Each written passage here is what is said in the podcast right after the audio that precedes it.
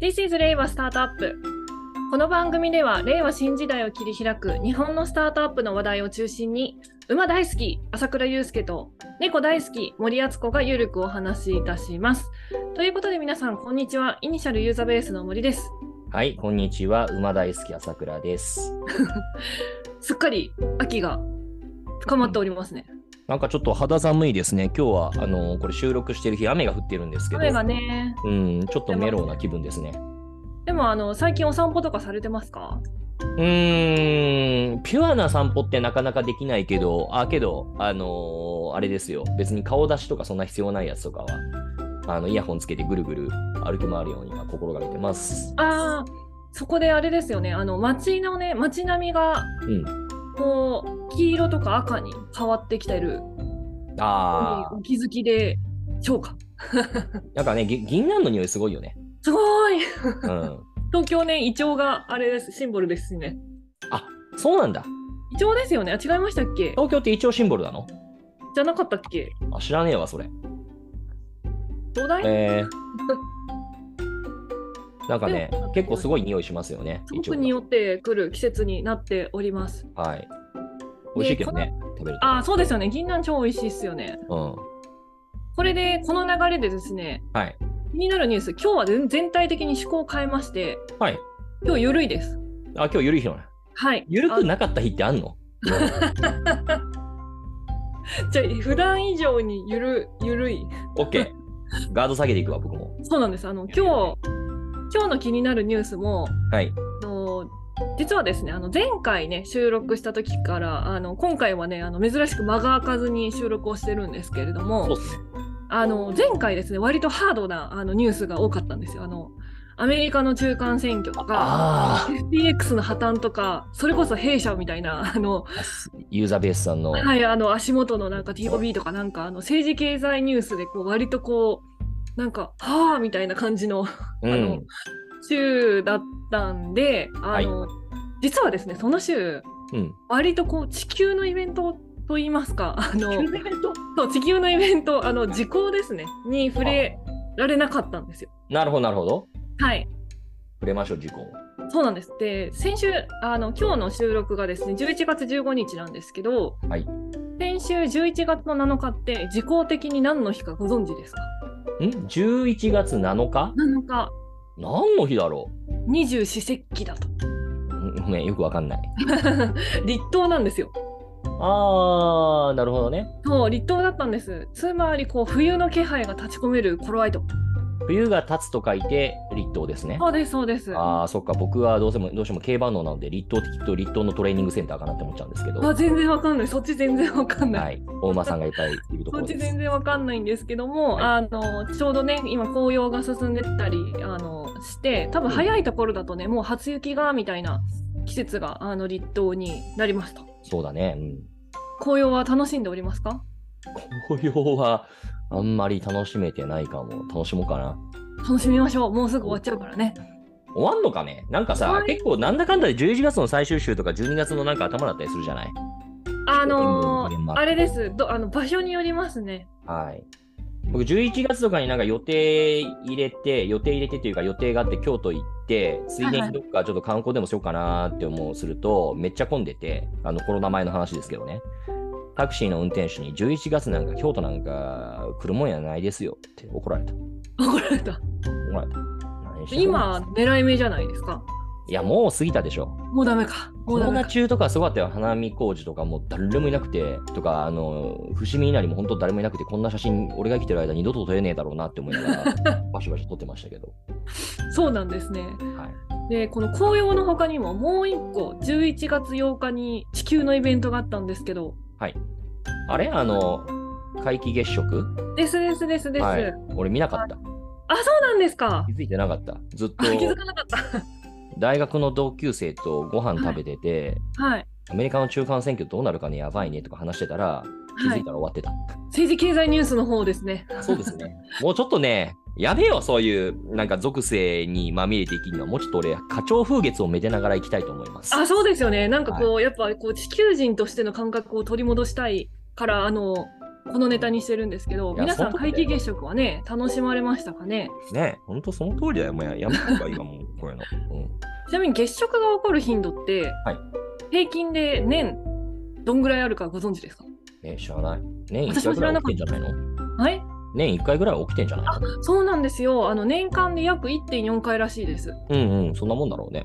でちなみに日食の頻度は、はい平均で年約2.2回あ、多いんだ。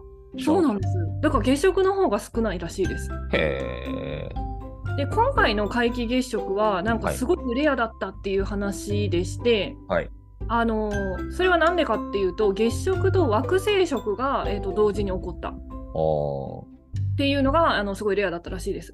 なんか400年に一度とかやついるやつああそうですそうです。あの月がこう惑星を隠すことを惑星食っていうふうにあの言うらしくて、はいそれ自体はあとそんなに珍しくないことなんですが、うん日本で皆既月食中に惑星,、惑星食を観測できるのは、うんなんとですね1580年7月の土星食以来442年ぶりらしいです。 1580年。そう本能寺の変よりも前だね。ぐらいですよねなんかそう、うんそういう感じになってきてすごくエモさを感じる。 1580年ってどういう年だろうわかんないや。まあそうね。本能寺の変がいちごパンツだから1582 年です。いちごパンツね。なるほど。確かに。まだ信長生きてるよ。そうですよね。じゃあ僕も400年後また見よそうなんですよ。で次はですね、はあいのあ次に日本で見られる月食中の月による惑星食は322年後、う。うーん。 2344年7月26日に起きる皆既月食中の土星食までないそうです。へえ。これ本当に今日は緩いっすね。そうなんです。大丈夫です。たどり着きま すかあたどり着くかな。 やばいやばい。はいというあのエモさねやっぱりこうもちろんね目の前のことも大事なんですけれどもこう地球規模で考えるとねうんこうなんか、なんかこうエモい感じになりますよね。うん、おっしゃる通り。こういうことであのこの話題次からどうしようと思ってるんですが はい。そうなんかい。あの今日こんな感じで、えっとはいフリーテーマですごくゆるく進めていく感じにします。はい。ということで、はい最近気になったことはありますかっていうオープンクエスチョンは困りますよねきっと。 はい。だいぶオープンクエスチョン来たね。 そうですね。なんで、まあちょっとね、雑談的にこう、二人で話してたことがあるんで、それをちょっと掘り進めましょうか。はい。何を話してたかって言いますと、まあ、えっと、また政治経済ニュースに戻るんですけ ど、課長風月を大事にって言ったばかりなのに そうそうそうそう、ちゃんとこう、その認識をするのがね、大事だから。うん。あの、課長風月って大事だよねって気づいてから、ちゃんと経済ニュースに戻ると。 OK。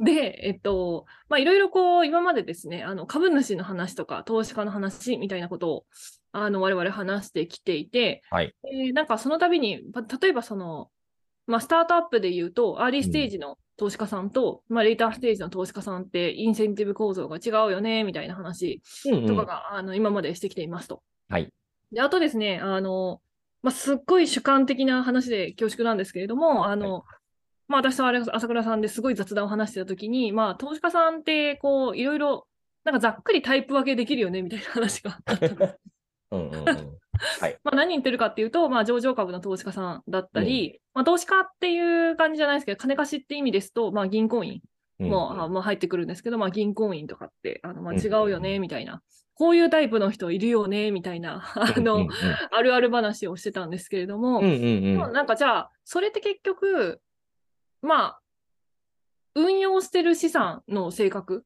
うんうんうんだったり、えー、と投資対象が何だったりとかで、えーとまあ、発言のスタンスだとか態度っていうのが、えーとまあ、変わってくるんじゃないかみたいなうんことを話していて、まあ、そこが本当にそうなのかみたいなことを今日はすごく緩く話していければいいなと思っております。はい。いや、なんでね、こんなあの森さんとそんな話をしてたかというと、一応背景があって、そうです。あのーいや、コロナが終わってから、あのー海外との行き来っていうのが結構復活してきたじゃないですか。はい。で結構もう毎週のように、なんかあのー海外のお客さんの面談アポが入るんですよ。あ、そうなんですか。入る入る。えっと、それこそ海外の VC もいれば、海外の機関投資家の方もいらして、もう毎週、本当多い時とか、なんか、3件ぐらい入った時もあった。へマえ。ジしかも、あで、それはあの日本人の時もあるんですけどね、あのピュアに、まあ、海外の方のこともあれば、まあ、海外で活動している投資日本人の投資家の方のこともいらっしゃって、まあ、すごく多くて、うんあの、いいんですけど、それは。あの、なんでしょうね。あの、見ていて感じるのが、まあ、そういった最近ひ新しい人たちと出会うことによって、やっぱ人って、やっぱり属性によって結構特徴癖あるなっていあうふうりにますよね。感じること、それはまあ俗人的な資質もあると思うし、あとそのバックグラウンドに裏打ちされた何らかのお傾向っていうのもあるんじゃないかなっていうふうに感じたりします。うんうん一つね、もうなんかけどこれ、もうさ、もう、愚痴なんですけど、はい。なんかあの、そういう新しい方ご紹介いただくのは別にいいんですよ。ありがたいんですよ。で、まあ別にね、目先何かどうなるかわかんないけど、長い目で見たときに、まあ将来的にね、お互い何か、あのーいい縁に発展したらいいよねっていうぐらいのところで、キャッチアップするのは全然ありがたいんですよ。そういう機会をご提供いただけるのは。で、えー、なんですけど、大体もう皆さん、なんか朝なんだよね、早朝。あ、えっと、ミーティングするときってそうこと。そうそうそう。あ、時差の関係でね。多分、それは、多分ね、いや時差の関係もあるけど、なんだろうね。まあみんな朝、朝ミーティング好きだよね。パワーブレックファーストとかさ。あ、そうなんですか。うん。で、あと俺、夜の会食、基本的に僕は断るっていうのもあると思あ、うんだはけいどはいも、はい。まあ結果なんか、朝なるんですよ。朝でね何時ぐらいですかえ、朝8時半とか。早い。そう。で、なんか大手町のなんか、どっかのなんかホテルでお願いしますとか言ってね。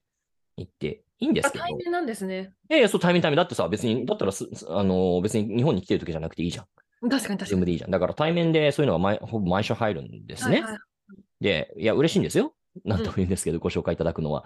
で、あのーなんだけど、いや、朝眠い目こすって大手町行くのしんどいなっていうのと、あと、あのーあれなんですよ。あのー向こうがね、興味持って、日本のスタートアップに興味を持っていろいろ聞いてくれるのはありがたいんですよね。はい。聞いてくださる方であれば全然ありがたいし、いろいろ説明するんですけど、たまに、いや、なんか興味ないでしょって人いるんだよね。そんあそうなんですか。ある。あの、なんだろう、なんかまあ、スタートアップ投資に関して、まあもちろん興味あってみたいな感じでえ来る人はいるけど、やっぱり人によってなんか知識差がかなりばらついてて、結構詳しい人と本当にこの人何も知らないなっていうのとか結構あるんだよね。後者の方はなぜミーティングに来られるんですえーっとね、わかんない。えっとね、まあそうね、うーんと、まあグローバルにカバレッジしてる中で一応日本のスタートアップもまあ見ときますかぐらいの感じ。で、話聞けるならみたいな。まあまあ聞くだけ聞いといてやるかみたい な。いや別にもうこっちってさ、な何のそういう意味意味で言うとメリットないわけですよ。 まあ別にそれ求めてるわけじゃないけどさ。 で、なおかつまあ、でも興味持って聞いてくださってね、それでなんかちょっとでも、なんかなんだろう、まあ未上場投資じゃなくても、上場後の、なんかその。の投資なんかで入ってくださるような、ね、えーそういうちょっと、お広報ができたら、それはそれでいいよねって思って。まあ、ありがたいですよね。ですけどうんいや、たまになんか、なんだろうな。変な話、僕とか誰ぐらいの感じの人もいるわけですよ。はいはいまはあ、い。まさいるじゃないですか。で、あんま興味なかったりするわけですよね。そので、これって、多分僕が察するに、ジャパン、まあ、アジアツアーでついでに日本寄るから、まあ、だったらついでにスタートアップ的な人として、この人もあっておけぐらいの感じで、アレンジをしてくれくださってるんだと思うんですよな。ねるほどなるほど。その仲介に入ってる、まあ、あの大体証券会社の方々なんですけうんど、うんうんで、ええやん、ええんやけど、もうなんかほ、お互い、別に僕も会いたいって言ってるわけじゃないし、向こう興味あなんかそこまで興味ないんだけど、眠いなぐらいの感じで、何でしたっけこれみたいになる瞬間が結構あってですね。やばい。結構はないけど、たまにあって、まあ、最近あったのがまさにそんなやつだったんですけど、そうなん だ何これみたいな。一応なんか質問に答えるだけでいいって言われたから、あ、そうですかって言って行って、だけどなんか向こうも、うんで、何ぐらいの感じで、質問そんな こっち来なもいで何何よみたいな感じになりですね。 ここれ、お互い不幸なんだよね、多分証券会社の方よ、よかれと思ってセットしてくださったんだと思うんでうすけど、はいはいはいはいうーん、多分ね、訪れてる方も、こっちも別にお互いそんな興味ないです。だ誰よみたいな感 じ。お互いね。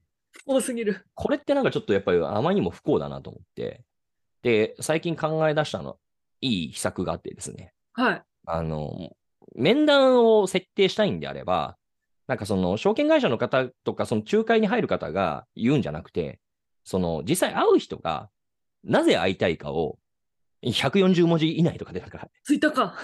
そうそうそツイートしう、ろと。はい、動機を、面談動機を書いていた だく。という、まあそんなに高くないんだけどさ、あの、ちょっと低いバーを設定したら、はあ、なんかそんなめんどくさいこと言うやつ、別に俺会いたくねえしっていう人は、向こうから断ってくれるだろ うし、とはいえそんなに、あれじゃん。なんかそんなに激しいバーでもないじゃない。なんか日本のレッドステージのスタートアップのなんか資金調達状況だとかそういったことを知りたくてとか言って書けばいいだけだかうんら。いいスタートアップいないみたいな。そ そんなんでう。いいんまあですなよ、ん か、なんかそんなに大したことないじゃないですか。うんうんだから、これを今度からお願いするのが、もう、すべてのステークホルダーにとってハッピーなんじゃないかなと。うん。うん。で、どっちだけで会うとさ、なんかね、会いに来てる方も、応対する僕もなんだっけになるし、え、会話できなくないですか、いやいや、で、こんなセッティングした、なんかその仲介の人たち一体何やってんだよって気分にお互い なるし、これだ誰も勝ってないので、だだ全ての人が負けてるゲームなので、ちょっとそういうゲームチェンジな施策を訴えかけたいなと思いつつ、とてもじゃないけど、アレンジしてくれる人に言えないっていうね。 なんで 言いづらいじゃん、そんなのさ。だったらなんか同居出してくださいとか言って。なんか、僕も強気じゃないですから。なんかじゃあ、普通にその仲介の方に、あの、今回のミーティングセットの目的なんですかとかも聞けないんですかいや、だから向こうとしては多分、だからあれなんだよね。あのー、僕じゃなくて、その訪問してくる方々に対するサービスなんですよ。あ、まあ、わかりますけど。わーって紹介して、なんか一個ヒットしたものがあったら覚えがめでたくなるであろうっていう、そういう構造じゃないですか。なるほど。で、えー例えば、その日本側で応対する人に対しては、なんかね、普段こういう人たち会えないだろうと。で、こういったところの接点作れるのはいいことだよなっていう、うーいや、なんかすごいちょっと悪い言い方しますけど、はいはい。あの、まあ、それはすごい、まあ、けど、良かれと思って実際やってくださってるんだと思うんですよ。で、それは、あの、すごいありがたいし、あの、その後連絡取るような仲になったりすることもあるので、ありがたいんですけど、なんか、なこれ、なんか意味あったかなみたいなのって結構あるんだよ ね。そうなんですね。はい。じゃあ、その中で、はいえっと、いろんな、あ、もちろん、あそうの、ですか興味ない方もいらっしゃったっていうのは、まあ、多分それは、もはや、あの、もはやもはや、あ結構の、これあら、あるあるだと思うんだけどね。 あ、でもありす。ますよ。うん。みんなで一斉に言ったらいいんじゃないかな。そういうふうにしませんって。まあ、そうね。なんか逆に、これをしてくださいって言われ、リクエストもらった方が、こっちもやりやすいですよね。うん。なんかさ、なんか、だからね、本当に海外の方だったら、なんか、わざわざご丁寧に一応さ、日本のスタートアップってこんな感じよっていうマーケットのさ、資料とか、作るもん、俺、一応。そうですよね。わかります、わかります。じゃないと、怖いねその、結構マーケットのフェーズが違いすぎて、その、前提合わせないと話 せない。そうなんだよなねんか、。しょぼいで終わっちゃうから、いや、たと例えばだから、それこそさ、イニシャルで発表してるベンチャー、日本のベンチャー投資額とか知らない人とか結構いるわけですよ。ええうち英訳出してますよ。いやけど、もうちょっとどっかえで そういう、そういう人がついでに聞きに来るわけですよね。 興味ないやんみたいな。いや、そそれをなんかね、興味を持っていただくのが、仕事、仕事って俺それ仕事なんだっけわかんないけど。 言われたらまあそう、そうですかって感じなんですけど、え、それいるみたいな。お互い。というのそうをだねなんとかしたいと思ってるというのが、えーこんな話をしている背景です。頑張ろう。あの、頑張ろうぜひ、 あ、そしたら、あの、はい。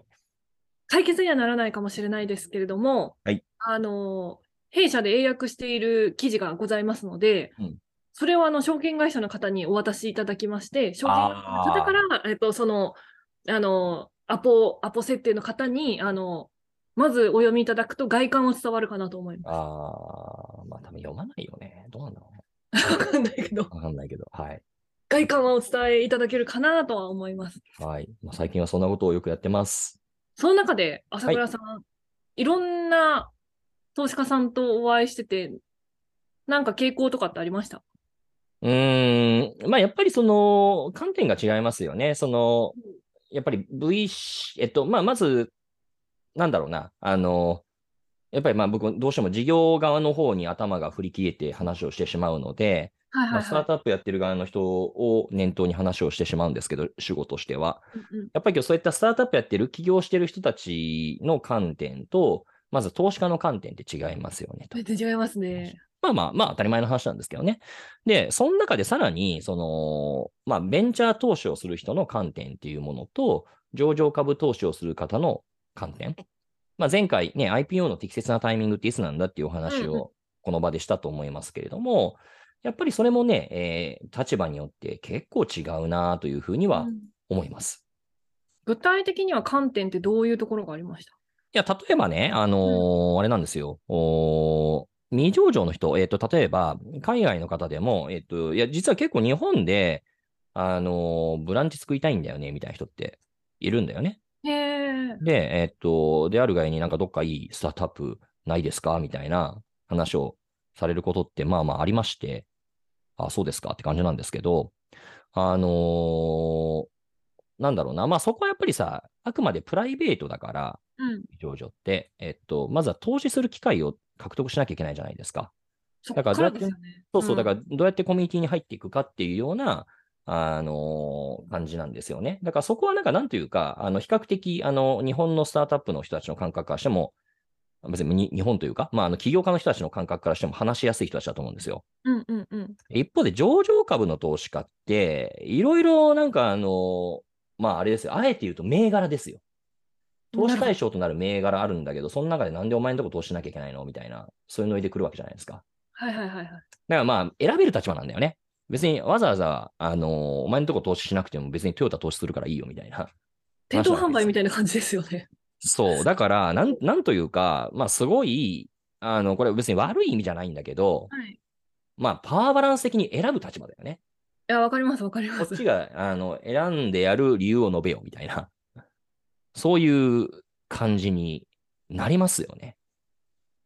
っていうと、ちょっと怒られちゃうかもしれないけど。で、まあ、それは、うーん、まあもちろん俗人的なね、えー要素ってものも多分に反映しつつではあるんだけれども、うーん、コミュニケーションスタイルに出ますよね。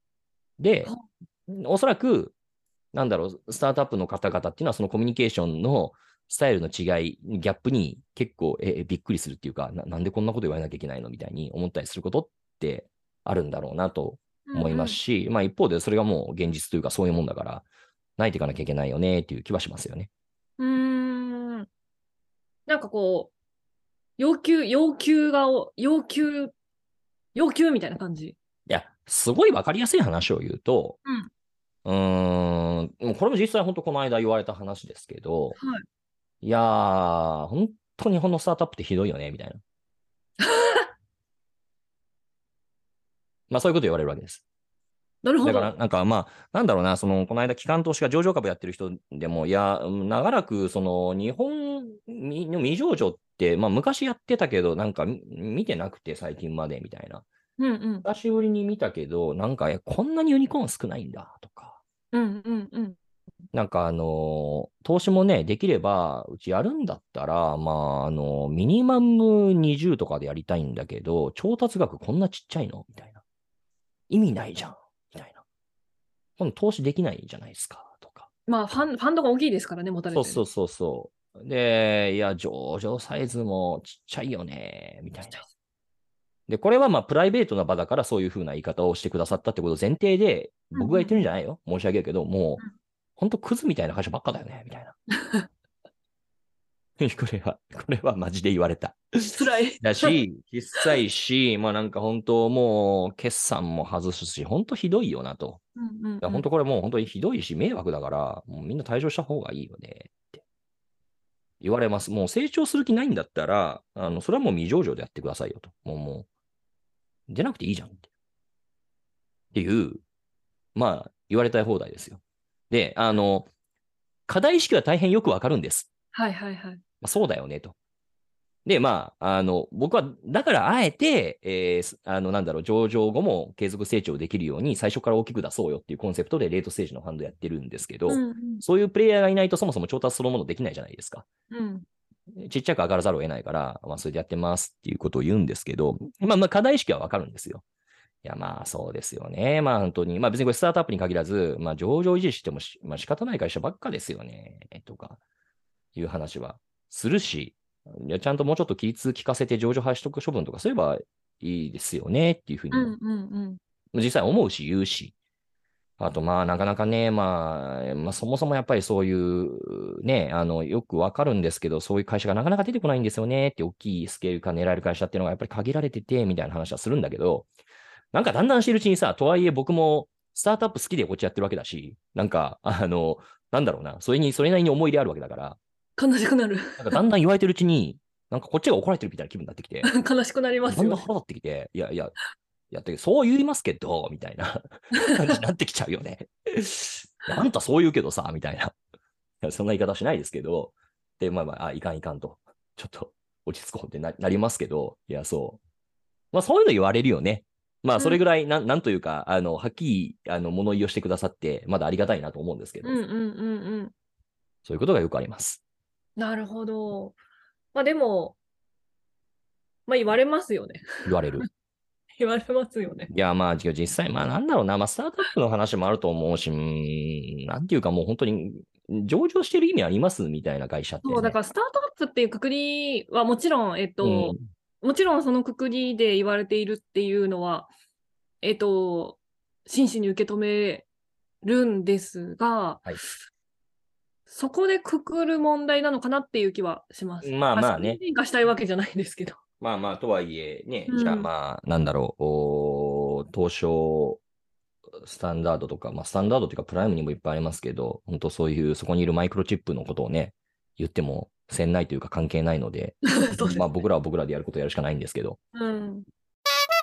ね、もっと、いや、なんかね、昨日もたまたまある会社が上場廃止が決まったって話してて、うんうんなんかひどいわーとか言ってんですけど、まあそういうのを言われるからあれなんでしょうね。なんか、そういうマーケット側も、マーケット運営者側もちょっと萎縮しちゃうというか、申し訳ない批。判されるっていう感じになるんだろうね。いや、いいじゃんと。もうもうそういう会社は別に上場しなくていいじゃないですかとか。もともとね、マザーズにしたって、あのーあれなんですよ。10年ルールって昔あったんですよね。 ありましたね、10年でね、マザーズうにん上場してから10年で、えっ、と、東証一部でしたっけね。うんうんうんうん一。部に、えっ、と、くら替えをしましょうっていう、あの、あれ、努力目標ですよね。そうですね。いやで、結局、だから運用されてないんだよね。10年経って変わんなかったら、あのー基本的にはあ上場取りやめみたいな話だったはずなんだけど、ごめんなさい。ここちょっと若干記憶曖昧ですが、まあ、運用されてないんだよね。うんうん。まあ、それは運用した方がいいんじゃないですかっていう気はするけどね。同様のもの。うん。はい。まあ、そんなことで、上場株の投資家の方々によくお叱りを受けていて、ムッとしているという、そんな感じですね。あれですかね、やっぱ上場株の投資家さんと、えっ、と、まあ、未上場株の投資家さんの一番の違いって、そういうファンドのサイズだとか、投資対象の、えっ、と、まあ、状況って言えばいいんですかね。うんうんうん。そういうのが違うから、まあ、前提が違って起こるみたいな感じなんですかね。まあ、プライベートはプライベートで、まあ、やっぱりそもそも投資機会を作んなきゃいけないから、で、パブリックは別に選べるじゃないですか。そうですね。うん、だからまあ、そこはなんかお、スタンス違いますよね。うん。別に買おうと思ったらいつでも買えるし、買いたくないと思ったら買わないよと。うんうん。で、いうよりもね、やっぱりスタートアップの投資ってやっぱり数限られてるわけで、うんその中からなんとかね、えー投資をしなきゃいけないってなると、もうやっぱりスタートアップ側に基本的にはパワーってよりますし、うんうん。まあ、特に今みたいにだいぶ投資するお金っていうのが増えてくると。うんうん。なんかまあ、これなんかちょっと言葉遣い難しいんですけど、なんかまあすごい定性的なね、感覚的な話ですよ。で言うと、やっぱりスタートアップってちやほやされるんだよね。なるほど。うんあ、まあ、い今でこそじゃないですか。あーまあ今ね、うん。 5年ぐらいの話かなというふうに思います。うん。だけど、いや、ここもね、まあもうちょっと前かな。なんだけど、やっぱり上場したら一銘柄なんだよね。ああ。うん。まあけどどうだろう、この落差って別に今始まったって言われるとそうなんだけど、今って言うとそうなんだけど、別に10年前もそうなんじゃないかな。そうなんですか。うん、と思いますね。へえ。どうだろうな。うん、まあ、まあ、それ違いもあるか。うん。一概に言えないけど。うんうんうんうん。じゃあ、あれですね、スタートアップ側としては、まあ、はいそういう、まあ、投資家さんの性質の違いがあるっていうのを自覚した上で、えっと、まあ、対応するときは、それを前提に考えて、えっと、行動した方がいいよっていう示唆になるんですかね。うーん、まあ、そういうことなんでしょうね。うんうんうん。そういうことだし、うん、そうっすね。うん、あの、まあ、そうしないとびっくり、びっくりしちゃうよというか、基本的にはスタートアップって、まあ、これ別に、あの、なんだろうな、上場株の投資家との接し方だけの問題じゃないですけれども、うんうんあの、基本的にはやっぱり自分の事業に思い入れがあるから、自分の事業を主語に、そこを中心に話すじゃないですか。そうですね、お客さんとかね。そう。だけど当たり前で、それはその人にとっては自分の事業が主語になる必然性があるわけじゃないですか。そうですね。だけど投資家からしてみたら、あなたの事業が主語になる必然性ってどこにもないわけで、うん。そうなった時に広いマーケットがあるんだけど、その中であなたの、おーまあ何えー、銘銘柄を買わなきゃいけない理由ってどこにあるんですかっていう、そこが出発地点になるよね。そうですね。これは結構ギャップだと思いますよ。うん。そうですよね。うんもうそれわかる気がします。 うんうんうん。だからまあがっかりしちゃうよね、それで。あ、そうですよね。いいやんややんや言われると、私何も分かってねえって気分になる気持ちは痛いほど分かる。なんで伝わんないんだろうとかね。なるよね、そりゃ。うんなりますよ。なるなる。ちなみに、その、海外のこう VC さんとか、海外のこう上場投資家さんとかともお話しされてると思うんですけど、はいなんか国別、国の違いによって、もうそういう差差分ってあるんですかやっぱり、その、ああー、それはあんまり今俺語れるほどの N 数ないな。うん。じゃあこれからそこの知見を積む。まあけ ど、どうでしょうね。会う人ってやっぱりなんかアメリカか香港、シンガポールの人たちがほとんどだから、他の地域ってあんまり、そそもそもあんまり興味持たれてないのか、何なのかわかんないですけど、うんまあたまたまかもしれない。僕が合ってないだけっていうのはあると思います。なるほど。じゃあそこで気になるのがあれですね、上場もは無い上場も投資する人たちいるじゃないですか。うんうん。その人たちってどどう いう特徴があるんですかね。クロスオーバーの投資家っていうことですかそう。まあけど、これはやっぱり出自としては基本的に、あのーあれですよね、上場株投資家の人たちに近しいですよね。うーん。うん。っていうのは、まあ基本的に上場株の投資をしている人たちが未上場もやるようになったっていうのがうんうんうんうん。基本なので、やっぱり観点としては、そういう上場株の人たちに寄ったところだと思いますよ。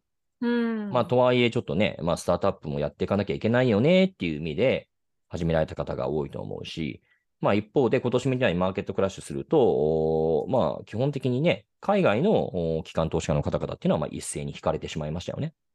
なるほど。うん。まあ、一部残ってますけどね。そうよく言うのが、その、えっと、スタートアップがね、えーっと、VC に対して、まあ、壁打ちをするってよく言うじゃないですか。あ、あります。はい。で、あの、えーそれ自体は全然いいと思うんですよ。はい僕もあの別にまだ調達してないんですけどっていうふうに言われる段階からお話しいただく方が僕はすごくありがたいし。はいはいはいはい。だけど、そのノリで、えー上場準備してますっていう会社が、なんかあのーまあ、上場株の投資家なんかとね、まあそういう一応、業法的に問題ないような立ち位置、セットアップで話したりとかすると噛み合わないっていうか、うんうん。向こうとしてはできてるものを求めてきてるから、あこんだけしか、何、何これひどいね、みたいな。ひどい記事だね、みたいな。壁打ちってないからね。確かに。うん。え支援するとかそういう発想ってさ、基本的にはも、だって持つ必要がないっていうか、そうそういう仕事じゃないじゃないですか。うんうんうんそこはやっぱり、ね、VC の方がやっぱり一連卓勝感ありますよね。まだ EXIT が来ないから。だけど、ね、上場株の投資ってもう、言うなれば別にいつでも EXIT してる状態なわけですよ。確かに。そう。まあまあ、いわゆる流動化してるってことですね。うん。だからそうなると、なんかいちいちそれをサポートしたいだとか、なんか高めようっていう、まあそもそもやっぱり経済的なインセンティブとして合わないですよね。うん100%まるっと持ってんだったら、バイアウトファームだったら、あの、まだしも。そうじゃない、一上場株の投資家がなんでそんなことしなきゃいけないんですかっていう話で、まあまあ、それはまあそその通りだよね。うん。ごもっともって感じ。まあ、ある種あれですもんね。こう、一般に公開するって、こう、社会人になるみたいな感じうん。なんで、そういう振る舞いしろよって多分言われるの当然な、当然かもしれない。そうだよね。だから結構いろんなところで出る批判としては、うん、まあ上場株が全然上場株として機能してないよ、日本のスタートアップはっていう言葉あって。まあけど、それはそれでね、やっぱりマーケットの違いってあると思うし、あの、いやじゃあか、じゃあ買わなきゃいいじゃんってことだ と思うところもあってね、それはそれで。うんうん。だし、だって実際日本のマーケットでそういう大きな調達が未上場のタイミングでできないんだから、そういうセットアップでやっていくしかないでしょと。うんうんうんうん。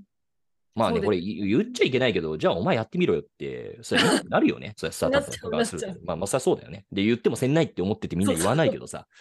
だけど、 じゃあお前やれよって思うよね。そんな、そういう話になると、またね、私はね、頑張るって言い出す、あの、締めになるんで。 うんうんうん。あ、でもね、それはね、そう思いますね。はい。うんうんまあだからそこはなんかあの、なんかそういう役割というか特徴の違いあるよっていうことを認識して接しないといけないと思うし、やっぱりなんかそういう傾向が、なんでしょうね。けどやっぱり投資家のなんか立ち位置によって結構にじみ出る反映されるなという気はします。なるほど。一般論ね。もちろんそうじゃない人たくさんいますよ。うんうんうん。それそうですね。うん。理解のある方もいらっしゃいますからね。もちろん。なるほど。ということで、あの、皆さんもこの投資家っていうふうに一言で言われるんですけど、はい。そこはね、分解するとね、いろんなインセンティブを持った方々がいるので、はい。あの接するときには要注意だと。 要注意だと か。というのが、えっ、と、今日の、あの、ゆるい話でした。だいぶ緩いね、今日は。だいぶゆるい。あの、最後にちょっとお知らせ的に言うと、あの、はい未上場で調達できないって話だったんですけど、うんうん。あ、でもこれ来年どうなるかわかんないですけど、実はですね、足元2022年のね、資金調達はね、割と好調でして、うんなんだかんだ。えっ、と、あ、ちゃんと精査してない値ですよっていう前提で、はいえっとね、2021年ともはや同水準になってるんですよね、足元。うん。そうなんです。だから、2022年は、わあの、もしかしたら来年超える水準で着地するかもなーっていうのが現状の姿でございます。うん。あ、それは興味深いね。けど、どういうと興こ味ろが深いです興味を。牽そう、引だからしてるの中身でちゃんと見ようと思ってるんですけど、そうですね。はい。で、あ結と構でだすから海外の投資家とかがね、あのん大きなディールやってたりね、っていうのが目についたなーって思うので、あ、そうですよね。なんだかんだね。うあの残ってる人この辺の影響とかね、いや、すごい興味あります。これはね、また、あの、詳細をねあちゃん、ちゃんとまず精査して、集計して、その中身をあの見ていってあの、お伝えしていければなと思っています。うっす。で、あとですね、もう一個ですね、昨日ぐらいにですね、あの、今ですね、結構こう、スタートアップ支援っていうのが、あの、政府の方でね、力を入れて、こうやっていこうみたいな感じになってるじゃないですか。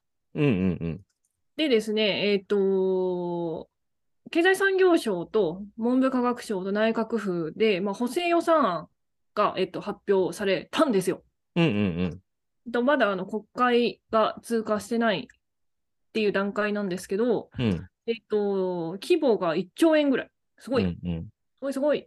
ぐらいで、うんあの、まあ、いわゆるこう、スタートアップのこうフェーズ成長のフェーズですね。あの、シードとか、アーリーとか、データとかあるじゃないですか。うんえっと、それぞれ、あ、で、レーターには、えっと、IPO とか、えっと、あ、でもこれ、IPO 後どうなんだろうな。IPO 後はちょっと分かってないんですけど、うんでも IPO で止まってる気がすんな。あの、EXIT までなのかな。ちょっと、あの、詳しいことは、あの、ちゃんと情報が出た後見ますけど、はいまあ、一応、成長フェーズ別に、えっと、うんうんあこう、まんべんなく支援がいっぱいされるよっていうのが、朗報かなうんうん。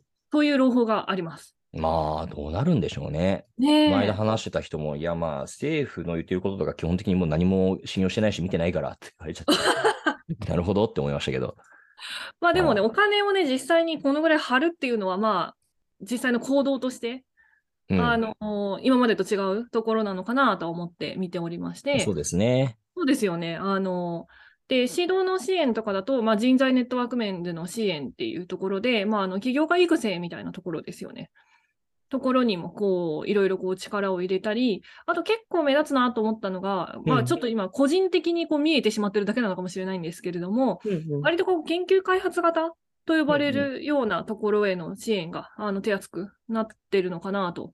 であのディープテックスタートアップ事業あ支援事業とか、大学発の研究成果事業化支援とか、うん。あの産学連携の共同研究施設整備とか、うん。割とあの項目が細かく設定されて、予算が張られているなという印象を受けています。うんうんうんうん。研究開発型って言い方って日本独自ですよね。まあ、あんまり聞かないね。普通、うです基よね本的には、まあ、セクターで、えー言ってそうですよね。バイオとか、そういう感じですようね。ん、まあ、だからあれだよね。IT ソフトウェア以外って言われるじゃないあ そうなのかなうん、なんか数が少ないからあの、うんセクターで語るっていうよりも研究開発型っていう感じで論じてんのかなと思ったんですけどああ、そうだと思いますよ。あでもそうですよね母集団が少ないから、 IT ソフトウェア以外っていうことだと思ういんまうす。んうん。まあでもそこら辺が結構、あのーうん。気になりました。あと、税制とかのね、あの、検討もするっぽくてですね、ストックオプション税制とか。ああ、まあ、それいい話ですね。うん。あとね、暗号資産の期末評価、うんうん、う課税ん。の見直し、うん。あと、研究開発税制のあり方うん。とかですね、そういった税制の見直しみたいなの。あと、スタートアッププ投資を促すための税制のあり方の検討みたいな。これ、これちょっと結構、あの、パクッとしてますけれども、ねそう。いったものも検討されるようです。なるほどね。まあ、そういう制度運用面にに議論がいくのは悪い話ではないなと思いつつ、そうですよね。私もその仕組みを変えるとね、そうだね。一番レバレッジ効くんで。えーと言いつつ、なんかね、あの、フリードマン信奉者としては、そんなもうめんどくさい税制とかやめてよって言いたくなりますよ ね。まあ、そうです。まあだから、それがね、どういう効果をもたらしたのかっていうのはしっかり検証していく必要はあるでしょうね。えー本当にもうイン、もうね、インボイスとかなんかもうお役所の仕事増やさないでよっ ていう。やめてくれますっていうはしますが。はい、これ、まあそ年れ末はいいやにかけてね、この辺がね、じゃあ、国会通過してどうなっていくのかっていうのが、割うんとあの注目なポイントになるので、これ、はい年明けぐらいですかね、あうんうのんちゃんと通って、あのいろんな話が出てきましたら、あのこのこの辺の話も、あの、指揮者を呼ぶのか呼ばないのか、勝手に言いたいことを言うのか分かりませんが、 あのうんうん見ていきましょう。はい。また見てみましょう、じゃあ。はい、えーもう好き勝手言いましょ わかう。ガりイまアした。ガイアのガヤとして。という感じです。はい。ということで、今日はですね、本当に緩いテーマで、あの皆既月食から、はいあの投資家のタイプの話だったり、スタはいートアップの予算の話だったりと、すごく取り留めなく進めてまいりました。取り留めないね。これちょっはといちゃんとタイトルに取り留めないって書いとかなきゃ ダメだね。本当ですね。番外編って書いとこ朝倉さん、こういう会はいかがですかう。 どうなんだろう、これ。聞いてる人面白いんだろうか。課長風月の心を取り戻せたなら、私は今日の収穫です。そうですね。はい。まあ、あの、好きにやってるものなので、あの、オーディエンスが気に入るかどうかとか、そういうのはもうほったらかしていきましょまあ、あの気に入ってくださったら嬉しいなとは思ってう。まそうす。ですね。はい。ということで、今日は以上です。ごきげんよう。ごきげんよう。